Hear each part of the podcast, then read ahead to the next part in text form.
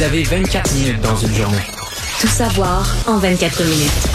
Pour s'informer et comprendre en 24 minutes, ici Mario Dumont, en compagnie de Vincent Dessureau, des studios de Cube Radio, la station d'affaires publique de Québecor. Voici Tout savoir en 24 minutes. Tout savoir en 24 minutes. Le déconfinement se poursuit au Québec aujourd'hui point de presse de François Legault euh, et euh, bon euh, Christian Dubé pour annoncer la suite des choses, euh, lever essentiel, fait de l'essentiel des mesures d'ici le 14 mars prochain. C'est en gros ce qu'on euh, ce qu'on a annoncé, rappelant que le gouvernement euh, Legault n'avait pas le choix, selon François Legault, d'imposer des contraintes aux Québécois parce qu'il sait que les gens sont sont tannés des mesures. Vu les manifestations en fin de semaine, on peut écouter d'ailleurs un extrait là-dessus de François Legault. Je pense qu'il faut quand même constater là, que de plus en plus de Québécois qui euh, trouvent qu'il y a trop de contraintes euh, suite à, à la COVID. Et euh, je veux juste dire aux Québécois, je vous comprends euh, de, de, d'être tanné de ces contraintes-là. Et euh, bon, les contraintes, euh, on en avait besoin. Euh, le système de santé était surchargé. D'ailleurs, François Legault dit dans les dernières semaines, là, chaque lundi, on se réunit pour essayer de voir la situation. Est-ce qu'on peut relâcher ou pas? Et c'est que récemment, on a pu avoir le, le, le, le go de la, de la santé publique, euh, mais qu'on a donc une petite marge de manœuvre qui permet euh, les annonces d'aujourd'hui. On peut écouter à nouveau le premier ministre. C'est un risque calculé aujourd'hui de vous annoncer un plan de déconfinement. Donc, je pense qu'on on franchit une étape importante. Il y en a plusieurs qui vont dire enfin, merci pour votre patience. Euh, je pense que l'objectif, comme je le disais, c'était de s'assurer qu'on soit capable de continuer à soigner tous les Québécois. Ben, on a réussi, même si c'était serré. Puis là, on a une petite marge de manœuvre. Donc, on vous annonce un plan de déconfinement. Et sur cinq semaines, essentiellement, on reprend tout. Là. Ouais, on reprend pratiquement tout, à part bon, ce qui Tout reste est le port du masque, euh, le passeport vaccinal, ça, ça va rester. Pour le reste, là, on reprend la vie presque normale au fil des semaines. Rappelez que dès samedi, plus de limites légales sur les rassemblements privés. Alors, vous pouvez être autant que vous voulez à la maison, quoi qu'on suggère quand même de ne pas dépasser 10 personnes. On demande aux gens d'être raisonnables. Dans les restaurants, 10 personnes ou euh, trois adresses différentes si vous voulez être plus que 10 euh, autour d'une même table. Et ça, donc, ce sera pour les restaurants dès samedi. À compter de lundi, les spectacles... C'est important ce que tu viens de dire. Dans le cas des restaurants, c'est pas 10 personnes, deux, trois adresses différentes. C'est 10 personnes ou Exact. Donc, Trois vous- adresses. Vous pouvez être 10 bulles si vous êtes tous seuls. 10 célibataires peuvent y aller. Exact. Mais si vous voulez être 13, ben là, il qu'il y faut qu'il y des- une gang qui reste en même, dans la même maison. là. Exact. On peut penser à trois familles de 20. Vous pourriez techniquement être sur une table de Une 60. famille de 6 enfants, il y en a Euh, beaucoup. Euh, c'est ça. Donc, euh, c'est c'est dans les. Et là, on comprend que c'est euh, quand même une étape. là. Si on est 10 bulles ensemble, que quelqu'un qui a l'Omicron. euh, Ah, on va le il rendre va- dans 10 il- maisons puis dans 10 milieux de travail, mais c'est ce qui, ce qui est arrivé avant les fêtes. Là. Tout à fait. Alors là, on est prêt à ça euh, du côté du gouvernement. À compter de lundi, la Ligue sportive qui pourront reprendre la tenue de match. Et dans les points quand même euh, ben, importants, c'est que ça culmine au 14 mars. Et là, 14 mars, on l'a quand même souvent dit, là, quand les, euh, la danse reprend et le karaoké, ben, c'est parce que là, tout est ouvert. Alors ça, ce sera le Le 14 Centre mars. Belle-Plaine. Euh, Centre Belle-Plaine, euh, Centre Vidéotron, les bars à 100% de la capacité. Auparavant, là, le, pour ce qui est des bars, ceux qui ont hâte d'y retourner, c'est à partir du 28 février à 50% euh, Et pour les salles de spectacle, on peut rouvrir à 100 à l'exception du Centre Bell, Centre Vidéotron, où là, ils devront attendre à la mi-mars. Alors, c'est la situation Mais- euh, et le, le- le- le portrait pour les prochaines Mais on semaines. s'entend que c'est la, la- la fin de toutes les, les- les fermetures, les confinements, etc. C'est la réouverture globale. L'erreur, je pense, beaucoup de gens vont penser que ça donne, ça, ça, ça répond là, aux demandes des gens qui ont manifesté au Parlement à Québec. Aucunement. Aucunement. Je pense que ça répond à beaucoup de gens qui les ont peut-être supportés, là, qui sont allés, ah, c'est le fun des camionneurs. Mais Rambo Gauthier et compagnie, c'est la révolte des non-vaccinés. Ils ont pas de passeport vaccinal. Donc, pour eux, les restaurants rouvrent pas, les salles de spectacle rouvrent pas, le centre Bell rouvre pas. Euh, Nomme-les, là. Oui. Rien du tout. Ils peuvent pas aller voir des proches en CHSLD. euh, Non. Et donc, ces manifestations-là vont se préciser. Donc, il y aura plus de gens qui sont contre, qui veulent euh, notre vie normale, patati patata. Mais la révolte des non-vaccinés, qui veulent vraiment pas se faire vacciner au point où même si c'est clair, puis regarde, c'est pas compliqué, t'es pas vacciné, là, tu peux plus rien faire, là, tu peux pas sortir, tu peux pas aller à des endroits, tu peux plus sortir du pays non plus. Il n'est pas question d'aller aux États-Unis, pas question d'aller en voyage, pas question de prendre l'avion. Euh, De toute façon, tu pourras pas être accueilli dans, dans la plupart des pays. C'est évident qu'il faut se faire vacciner, mais il- le, le 8, 7, 8 de gens pas vaccinés, dont Rambo Gauthier clairement, puis les gens qui étaient avec lui pour une bonne partie, ben ils vont revenir. Aujourd'hui, il n'y a pas d'annonce qui les concerne. Il n'y a rien qui les Puis On concerne. l'a dit, le passeport vaccinal, ça va durer. Il y a la question de à partir de quand on aura besoin d'une troisième dose. C'est pas pour tout de suite. Donc, ils vont revenir aussi choqués dans deux semaines. C'est une erreur. C'est pas ça qu'ils demandaient. Ils demandaient pas. Je comprends qu'il y a eu beaucoup de confusion. Puis moi, j'entendais des gens qui les appuyaient puis qui disaient, ah ben là, on a hâte de retrouver, puis tout ça, parce que les gens voient ça comme un gros magma, les mesures, là. Mais si tu découpes, il y a rien de réglé pour les non-vaccinés. Ben, rien de réglé. C'est facile à régler, il faut qu'ils se faire vacciner. là. Mais sinon, et c'est pour ça que j'entends beaucoup de gens ces jours-ci, c'est vrai que le discours change, une espèce de volonté de réconciliation qui est logique de dire ben là là quand on sort de la pandémie le nombre de cas baisse puis c'est drôle ça, ça me rappelait le référendum de 1980 là, où après et ça avait déchiré les familles les gens se voyaient plus c'est un peu comme ce que ça a fait les anti-vaccins puis, on disait ben là après il faut en revenir là. Tu sais, c'est c'est de la politique puis il y en a qui voulaient rester dans le Canada parce qu'ils étaient attachés peu importe parce qu'ils ont fait partie des forces armées canadiennes ils sont ils sont attachés au Canada mais son beau-frère lui il, il, il vraiment là, tu sais, il voulait faire un pays puis tout ça mais il faut réconcilier tout ça mais dans ce cas-ci j'entends ça, la même volonté de réconciliation. Je peux pas être contre ça, mais il y a quand même un point qui accroche, c'est que les non-vaccinés, c'est pas, c'est pas juste un point de vue politique, là. Les non-vaccinés, même si tu leur dis, ah, ben, tu sais, ton point de vue, là, t'as peut-être lu des sites Internet qui étaient pas complets, qui ont pas donné toute la bonne...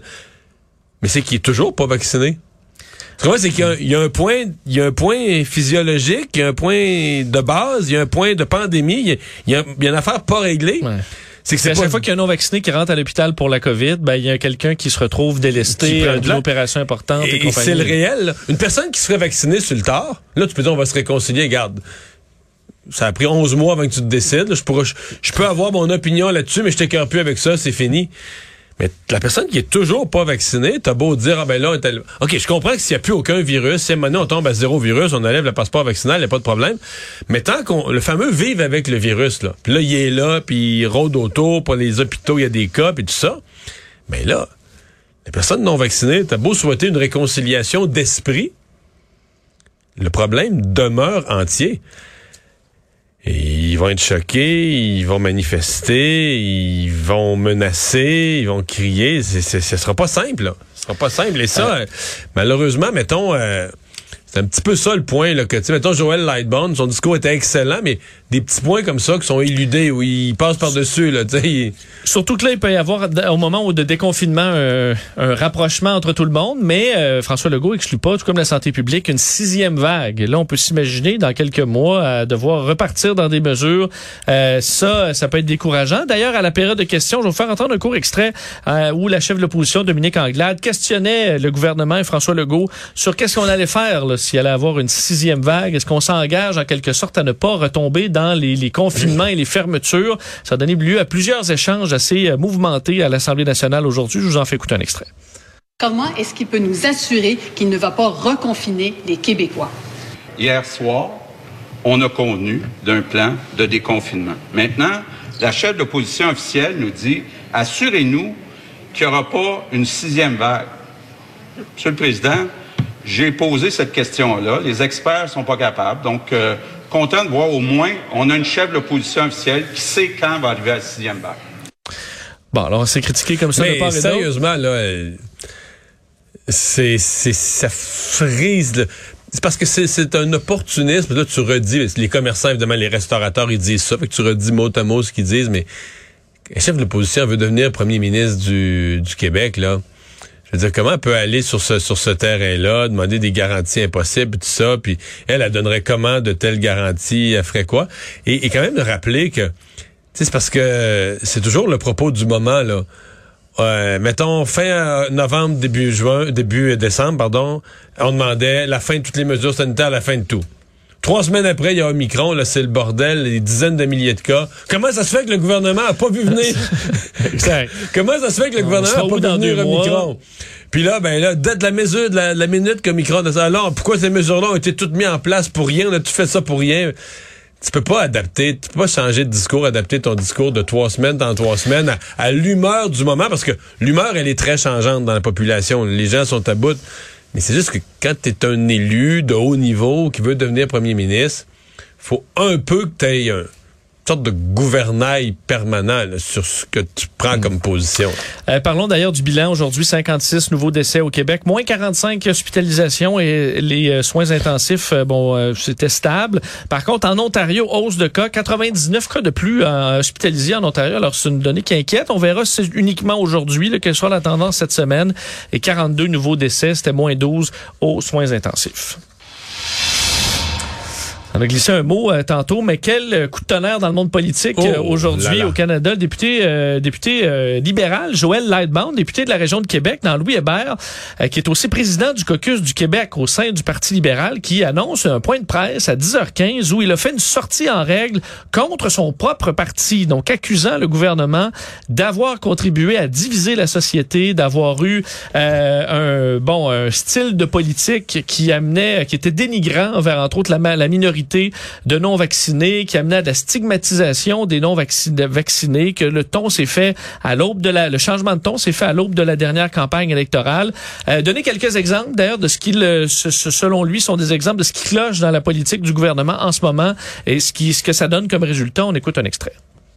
J'ai entendu des artistes et des, des artisans inquiets de se voir ou de voir des amis au bord du gouffre parce qu'ils peuvent pas travailler depuis deux ans. J'ai entendu des restaurateurs et des entrepreneurs inquiets parce qu'ils sont en train de tout perdre ce qu'ils ont mis une vie à bâtir.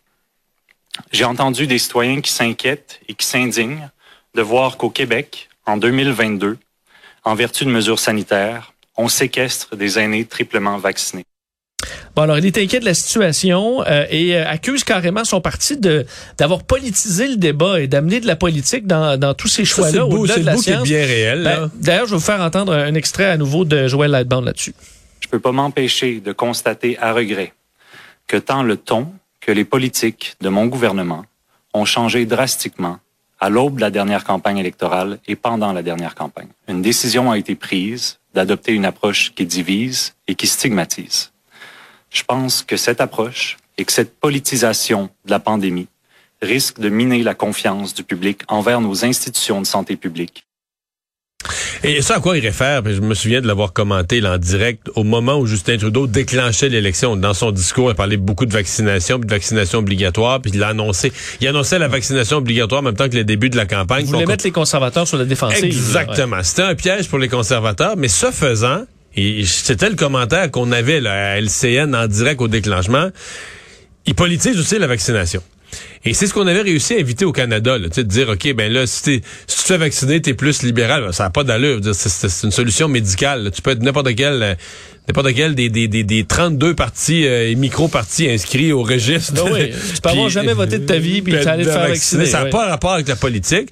Alors, le fait de politiser ça, Justin Trudeau allait sur un autre terrain. Mais tu comprends que ça, de la part de Joël Lightbone, c'est bien plus grave que juste dire bon je suis pas d'accord avec l'approche du gouvernement bon mettons sur les camionneurs euh, ou Ou je pense qu'on doit plus travailler sur la santé mentale. les Ouais, ça ouais. c'est correct. Mais de dire, parce que là, t'es plus juste à l'étape de dire que t'es plus d'accord avec les politiques, la façon de gérer de ton parti, ton gouvernement. C'est que tu t'accuses ton chef, ton premier ministre, le chef de ton parti, d'avoir joué, euh, d'avoir joué la politique sur de quoi de sensible. Ben, D'avoir, sur la santé publique, carrément. Ouais, c'est ouais. ça. D'avoir fait les pires bassesses politiques pour gagner des élections. C'est une accusation plus grave que- qu'un désaccord sur la façon de gouverner. Oui. D'ailleurs, ça a amené à plusieurs, quelques réactions aujourd'hui. On n'est pas sorti, fait une sortie euh, en règle contre euh, Joël Lightbound, mais je vais vous faire entendre certaines réactions, entre autres de Justin Trudeau, euh, Jean-Yves Duclos, autre, euh, bon, et, euh, le, Son le- voisin de comté oui, et, le ministre de la Santé. ministre de la Santé, et Mark Miller aussi sur cette, euh, ce point de presse de Joël Lightbound. On les écoute. Moi-même, comme député, et Joël, j'en suis sûr, ben, on a, nous aussi, une santé mentale et c'est difficile de continuer euh, être, positif et encourageant quand on voit ce qui se passe autour de nous ici à Ottawa et ailleurs. J'ai des objections assez profondes avec quelques, quelques-unes de ces in- insinuations, c'est-à-dire que nous avons politisé le débat. Clairement, moi, sauver des vies, c'est c'est oui, c'est un enjeu médical. euh, c'est pas po- une politisation du débat. On est tous tannés de la COVID-19. On est tous tannés des restrictions. On est tous tannés des mandats. On est tous tannés de devoir continuer à, à faire des sacrifices quasiment à tous les jours. Mais notre responsabilité en tant que gouvernement, c'est d'assurer la santé, la sécurité de tout le monde. Donc, on s'entend qu'on laisse, on, on veut laisser sous-entendre que Joël Lightbound, dans le fond, c'est qu'il est trop tanné. Euh, et, Moi, c'est lui qui plus est sur le capable. plan personnel. là. Euh, bon, alors Mais quel- il a livré ce matin, il faut le dire, quand même un discours très cohérent qui a plu à énormément de gens. Euh, il a parlé avec aplomb, avec donc euh, même si on n'est pas d'accord avec chacun des éléments de contenu, il a clairement présenté une vision alternative. En fait, moi là, euh, si j'étais un membre du caucus conservateur, je serais extrêmement frustré parce que d'une certaine manière, il a un peu formulé, tu sais, les conservateurs, bon, sont pas d'accord avec tel aspect de la vaccination obligatoire, puis pendant cinq minutes, ils ont l'air complotistes, puis après ça, ils ont vu que les camionneurs les plus radicaux, mais tu sais plus sont de quel bord, là, tu sais. Et, et c'est comme si, euh, mais Joël Lightbound, lui, a présenté une vision alternative à celle du gouvernement, euh, claire, euh, quatre volets, euh, de- donc vraiment, tu sais, il a présenté ce que les conservateurs n'ont jamais réussi à faire, là. ni Aaron O'Toole, ni ceux qui sont passés après ou à côté, ce qu'ils n'ont jamais réussi à faire jusqu'à maintenant. Euh, maintenant, est-ce que cette vision alternative est compatible avec le- le- le- la présence dans le caucus libéral? Pour l'instant, il semble que oui, en tout cas. euh, Pour Ben, il a publié sur ses réseaux sociaux euh, bon, il y a quelques minutes à peine, là, disant que suite à sa conférence de ce matin, il a décidé de démissionner à titre de président du Le caucus président du du Québec. caucus, ça. Euh, je serais très heureux d'appuyer mon ou ma successeur pour la poursuite de notre travail, parce qu'évidemment, après le point de presse, la grande question, c'était est-ce qu'il démissionne, est-ce qu'il quitte le Parti libéral, est-ce qu'il sera éjecté? On n'a pas toutes les réponses, mais ce qu'on sait, c'est qu'il se retire du moins Mais du, je du caucus. déduis, je déduis de sa sortie là où il se retire comme président du caucus que ça veut dire que le, le, le- le drame là, qui devait se jouer au caucus de, de l'expulser euh, aura peut-être pas lieu là. Qu'on dit ok. Mais avoir des pressions, Mario, je peux pas croire. Là. Les Ça libéraux, là, je pense pas qu'ils sont tous très contents. Il y a quand même le côté... euh, En plus, lui laisse c'est- entendre, il laisse entendre qu'il y en a plusieurs qui sont d'accord avec lui. là. Ouais. Il y, en- ben, il y en a peut-être même qui sont d'accord, mais qui qui sont pas d'accord pour une sortie comme ça, qui tu, tu te retrouves à aller contre ton propre parti. Les libéraux font pas ça souvent là. Non, c'est pas Un populaire chez les libéraux. là. Et je sais pas ce que ça signifie pour son avenir dans le Parti libéral. Ça lui donne de, la- de la prestance. Donc, euh, exemple, s'il y avait une course au leadership dans six mois, euh, tout à coup, sa candidature reprendrait un autre, comme ce que- c'est quelqu'un qui a sa propre vision, qui sait l'exprimer, ça il ferait peut-être des alliés, des gens dans le parti. Mais en même temps, euh, dans la court et moyen terme, là, ses chances de... Il y a bien des gens qui le voyaient ministre puis tout ça. Euh, tant que Justin Trudeau est là, d'après moi, euh, son, son- il, va être sur le- il va être au ministère du banc des punitions. hein. Ça se peut. Tout savoir en 24 minutes. Euh, vous dire que la Saskatchewan aujourd'hui annonçait, euh, bon, via son premier ministre Scott Moe, que le passeport vaccinal ne sera plus obligatoire dans la province à compter du 14 février. Alors on parlait des, des mesures, on va retirer celle-là. Le port du masque sera euh, lui toutefois en vigueur. Euh, les vaccins, tests rapides continueront d'être accessibles dans toute la province. Euh, la Saskatchewan qui a 332 personnes hospitalisées, ça peut avoir l'air peu, mais c'est à peu près similaire au Québec avec 1,1 million de, de population. Alors leur système de santé qui est sous pression. Pression toujours économique cette fois, mais au pont ambassadeur, pont euh, donc euh, vital pour l'économie entre les États-Unis et le Canada, euh, qui relie Détroit et Windsor et qui est toujours bloqué depuis hier par des manifestants anti-mesures sanitaires. Euh, la circulation qui était possible légèrement dans un seul sens en direction des États-Unis, complètement bloquée en direction du Canada. C'est ce que confirmait l'Agence des services frontaliers du Canada. Pas d'opération policière pour dégager camionneurs et manifestants qui sont allés bloquer euh, le pont pour le moment. On dévie les véhicules commerciaux vers le pont Blue Waters à Sarnia et les véhicules euh, non commerciaux peuvent eux passer par le tunnel Détroit-Windsor. Mais il faut dire que c'est un coin où il y a beaucoup de circulation sur euh, le pont, le pont ambassadeur. Alors c'est un problème économique. On attend toujours des réactions du premier ministre ontarien Doug Ford, tandis que du côté de la Chambre de commerce régionale de Windsor-Essex, aujourd'hui, on dénonçait vivement ce blocus, disant que ça nuisait non seulement à l'économie de Windsor, mais à l'Ontario et au Non, mais c'est Canada. un vrai problème économique. Et deuxièmement, ça contribue vraiment à cette image que le Canada est est en une espèce de désordre, là, que le Canada est en crise, le mot est fort un peu, mais tu sais, vu de l'extérieur, même vu du Canada, la capitale est en partie paralysée. Euh, la ville de la police de la ville d'Ottawa dit elle-même être plus capable de reprendre le contrôle de la situation. Le principal plus gros poste frontière, un pont entre deux villes, Windsor et Détroit, où passe le plus grand nombre de marchandises de toutes les frontières du Canada est fermé, bloqué. Puis encore là, pas par des millions de manifestants non plus, là, par euh, quelques centaines, centaines à peine de manifestants. Ça, tu sais, le problème politique devient, euh, en une semaine là. M. Trudeau était mort de rire. Le problème politique était entièrement dans le cours des conservateurs. Je suis pas en train de dire que le problème des conservateurs est réglé, loin de là. Mais maintenant, c'est aussi le problème politique de Justin Trudeau parce que la capitale du pays, l'administration du pays, les voies de circulation du pays, une dissension dans son caucus, Justin Trudeau est plus mort de rire. Ouais. Et sur le Ottawa, vous étiez peut-être prêt à s'asseoir là pendant ce, à laisser les gens là pour un certain temps, mais le pont, euh, non, il y a une crise économique euh, plus, plus complexe. On parlait de, de, de, la non-vaccination tantôt, il y a un dossier qui s'est retrouvé devant les tribunaux à nouveau par la justice de Montréal ce matin, euh, des aidants naturels non vaccinés qui euh, demandaient de pouvoir accéder à leurs proches en CHSLD, euh, malgré qu'ils ne soient pas adéquatement protégés, ce qui n'est pas permis en ce moment. bien sûr, un revers devant les tribunaux, le juge Christian J. Brossard aujourd'hui qui disait le tribunal ne peut s'ingérer dans le processus d'analyse, d'appréciation et de décision du gouvernement, expliquant donc qu'il euh, est sympathique. Là. Il dit comprend pourquoi des gens non vaccinés veulent voir leurs proches en CHSLD, que c'est important pour des gens en CHSLD d'avoir de la visite, mais qu'il y a la balance là, entre l'intérêt, euh, bon, le, euh, les mesures sanitaires, l'intérêt pour le patient et tout ça, de sorte qu'à ce stade, on conclut que la mesure sanitaire en vigueur était non seulement légale, mais qu'elle a été adoptée dans l'intérêt public. C'est parce que dans les CHSLD, le, des éclosions, la, la, notion même d'entrée du virus dans un CHSLD, on se comprend que... Ben, c'est même. Fait, ben, on le dit d'ailleurs, dans les, il y a des exceptions dans les cas vraiment de bénéficiaires en fin de vie, mais en temps normal, euh, on peut pas d'ailleurs. Il disait guidé par la seule sympathie, le tribunal aurait souhaité pouvoir leur accorder ce qu'ils recherchent. Par contre, ils, ils peuvent pas. Mais c'est c'est hallucinant. Bon, je, je sais c'est quoi la, la, la, peur à un certain point. T'as peur de quelque chose, ça devient irrationnel, mais mettons que t'as des personnes âgées à aller voir. Je sais, j'en connais qui se sont fait vacciner juste pour ça, qui étaient pas pour la vaccination, qui avaient des peurs ou qui avaient lu des choses, puis ils voulaient pas se faire vacciner. Mais là, c'est devenu trop gros. Regarde, ton père ou ta mère est en CHSLD, faut que j'aille le voir, me faire vacciner. Une fois vacciné, tout est correct. Il leur arrive rien, ils vont très bien, ils sont pas malades, tout est correct. mais c'est le coup de prendre la décision.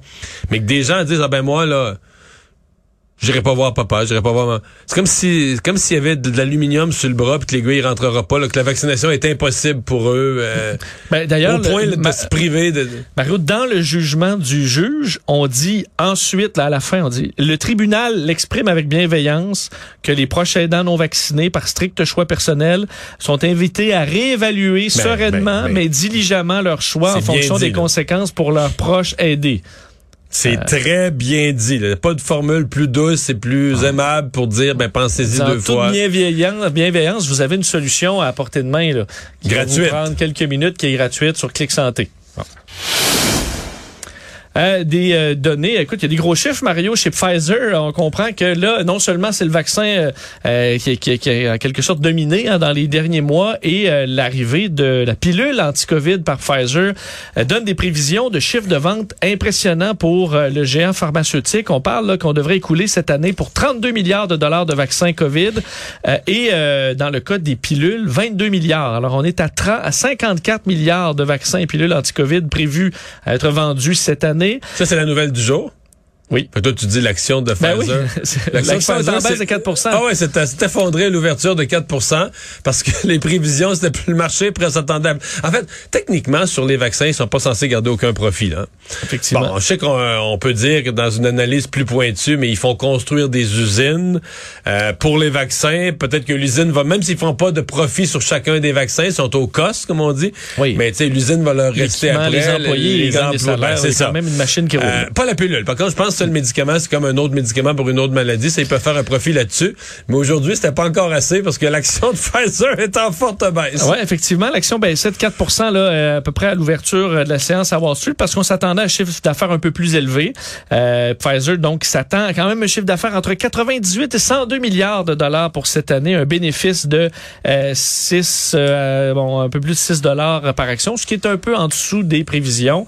Mais écoute, ça Hein, ça avait monté beaucoup. Et je termine rapidement avec Dune. Euh, Dune, le film euh, tant attendu de Denis Villeneuve, qui a eu tout un succès euh, quand même en cinéma, le récoltant plus de 400 millions de dollars américains. Mais il a 10 nominations aux Oscars. Par contre, déception, Denis Villeneuve lui-même n'est pas étonnant, euh, nommé. C'est quoi? C'était vu comme étant très étonnant, mais ce sera quand même sa troisième participation aux, euh, aux Oscars après Incendie et The Arrival, l'arrivée en 2017. Résumer l'actualité en 24 minutes, c'est mission accomplie.